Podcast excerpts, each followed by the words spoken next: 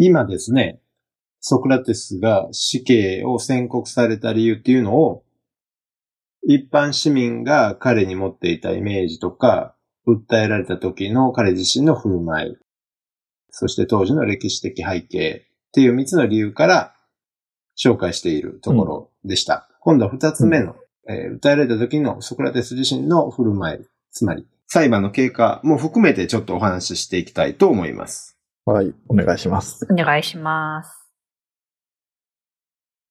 民衆裁判所っていうところでソクラテスは裁かれる。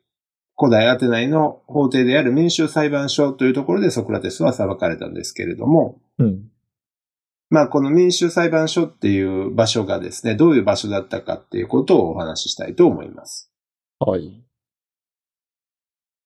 古代アテナイでは、まあ、現在の国会にあたる民会とかですね、うん、行政の最高の機関であるような評議会っていったような役所も司法権、人を裁く権利っていうのを持っていたんですけれども、うん、まあなんと言っても今言った民衆裁判所っていうのが大多数の訴訟を担当していた、うん、まあ今の裁判所、法廷に当たる組織ということになります。うん、民衆っていう言葉がついていることからもわかるように、今でいう裁判官っていう専門的な職業を持つ人、つまりプロフェッショナルっていうのはいなくて、うん、アテナイでは一般市民が裁判員として裁判に参加していました。うん、一般市民から裁判員が抽選で選ばれていたんですね。うん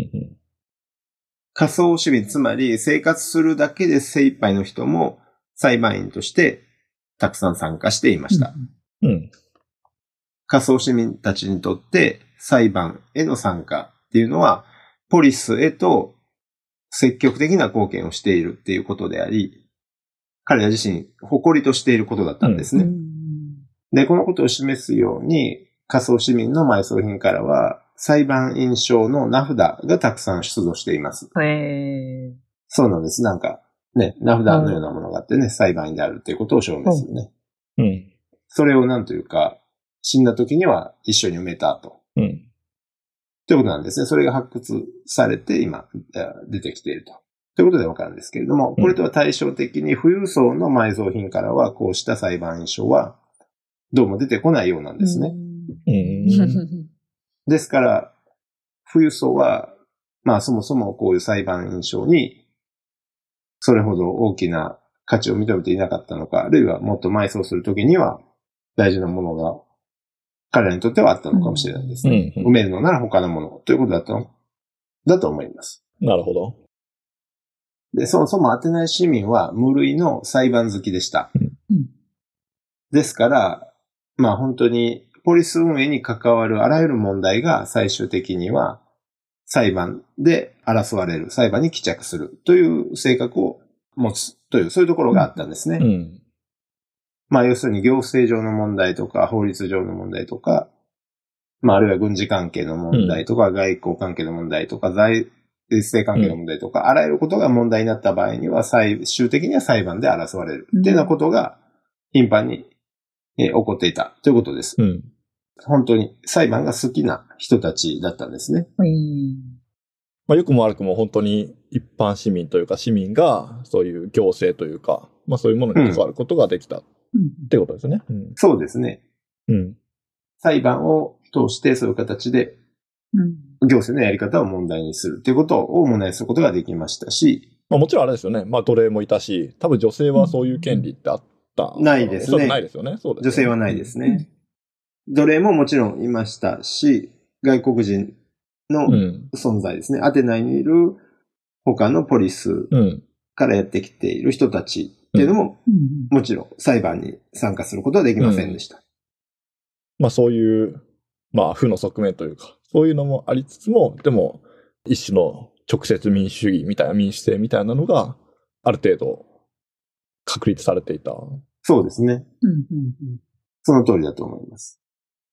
で、まあ、なんというか繰り返しになりますが、その、いわゆる仮想の市民って言われている人たちは本当に、それを通じて、ポリス裁判を通じてポリスの運営に参加するということに非常に大きな意味を見出していたんですね。うん。それが自分たちの誇りだったということですね。うん。ソクラテスの裁判があった当時、裁判員の定員っていうのは6000人で、任期は1年だったそうです。うん、これまあ、前5世紀の話なんですけれども。うん。めっちゃ人数多いですよね。そうですね、6000って。そうですね。そうですね、多いです。なんか何年かに1回か抽選だったら当たりそうですよね。うん。まあ、だから何回か当たるんですよね、多分ね。そうです。のはずです。うん、ただ、6000人全員が一つの裁判を審理する、裁くっていう例は滅多になかったようです。うん、で、こうやって任期がきちんと限られているということが大事なポイントというか、とにかく、裁判員といえども一つの力なので、それが絶対固定しないに集中しないようにっていう工夫をしているっていうところがありますね。まあ、権力が集中しないようにみたいな。そう。で、広報上の訴訟ですね。つまり、公の国家全体の利益に関わるような問題っていうのは裁判員501人で法廷を組織しました。また、これとは対照的に市民同士の利益がぶつかるといった問題を裁く司法上、私上の法律、司法上の訴訟っていうのは裁判員201人が一つの単位として法廷を組織しました。うんなんかそれだけいっぱいの人数で裁くっていうことになると、どっちかというとなんか裁判というより我々のイメージだと選挙みたいな。投票みたいな意味ですかね。うん、そうですね。投票かな。うん、なるほど。えー、っと、うん、そうですね。あの、まあ、どっちが正しいかっていうのは投票で最後決めるんですよね。うん、だから、どう言ったらいいのかな。なんか専門の裁判官が難しい法律のなんか判例とか、今までの積み重ねみたいなものを学んで判決を下すっていうのとは全然違いますよね、本当にね。うん、その場で、あの、喋って、それに対して、裁判員の人たちが判断をするっていう投票ですよね。うん、だからそこは本当に似ていると思いますね。うんうん、ちょっと人気投票みたいな感じになりますね。そうそう、人気投票みたいになるんですよね。うん、その点は似てると思いますね。そうですね。うん、で、まあこういう感じで、うん、公の問題だと501人、私の領域だと201人の法廷という感じで、いくつもの法廷が組織されて、各法廷が別々に事件の審理、事件を裁きました。うん、で、今お話しした分類で言うと、不敬心ですね。うん、新しい神様を導入しているという罪と、若者への悪しき教育という罪で訴えられたソクラテスは、広報上の訴訟ですね、うんうん、国家全体の利益に関わるような問題だとみなされて、裁判員501人の法廷で裁かれたということになります。なるほど。確かになんか気にしたことなかったですけど、500人って多いですね。すごいですよね。うん。うんうんもう言ったらそれ自体が、なんかこう、一個の一大イベントみたいな感じじゃないですか。500人もこうね、集まって、弁論というかね、聞くっていうのは。うん、だから、ちょっと演劇を見ているのと同じような面白さがあったんじゃないですかね、やっぱり。そうですよね。うん。言ったら今のちっちゃい劇場なんか500人入らないとこなんていっぱいありますよね。まあ、うん、そうだろうね。うねうんうん500人入ったら、まあそこそこですよね、言ったらね。500人に向かって喋るだけでも大変ですよね。うん。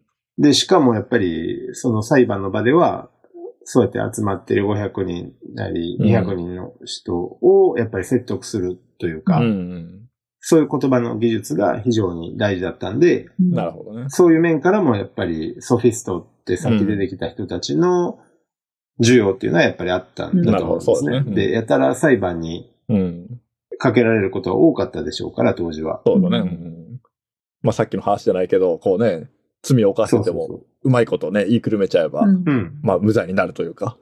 そうそうそうですね。その可能性がやっぱあったわけですからね。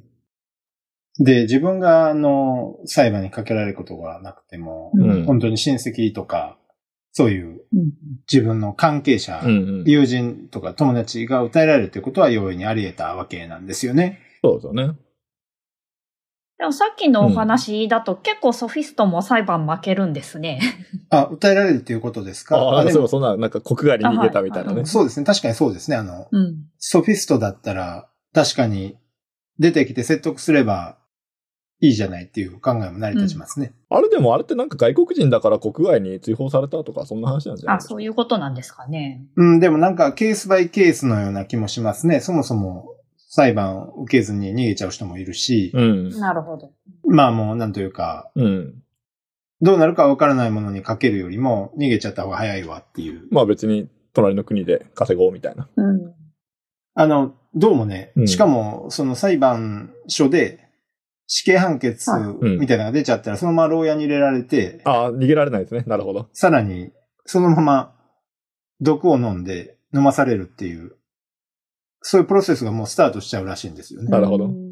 で、ソクラテスの場合はちょっとたまたまある事情があって、はいはいはい、死刑宣告が判明してから、うん、牢屋に入れられて死ぬまでちょっと時間があったんですけど、うん、それはたま、なんかたまたま宗教儀式の時期と重なっていて、うん、その間はなんか、落ち生臭いことしちゃいけないからという理由があって、一月ぐらい間が空いたんですけれども、うんうん、これたまたまです。だけど他の人の場合は死刑宣告の後即牢屋に入って毒を飲むっていう、どうやらそうだったようなんですよね。あの、やっぱり、そういう危ない判決が出る可能性がある法廷には、うん、ソフィストといえども行きたくなかったんじゃないかなと、いうふうに思います。うんうんやっぱり普通は逃げちゃうんですね、うん、その前に。まあ、そうですね。まあ、他の場所でも全然生きていけるしね、うん、ソフィストっていうのはね、他の都市に行って、その人たちに教えればいいわけですからね。うん、なるほど。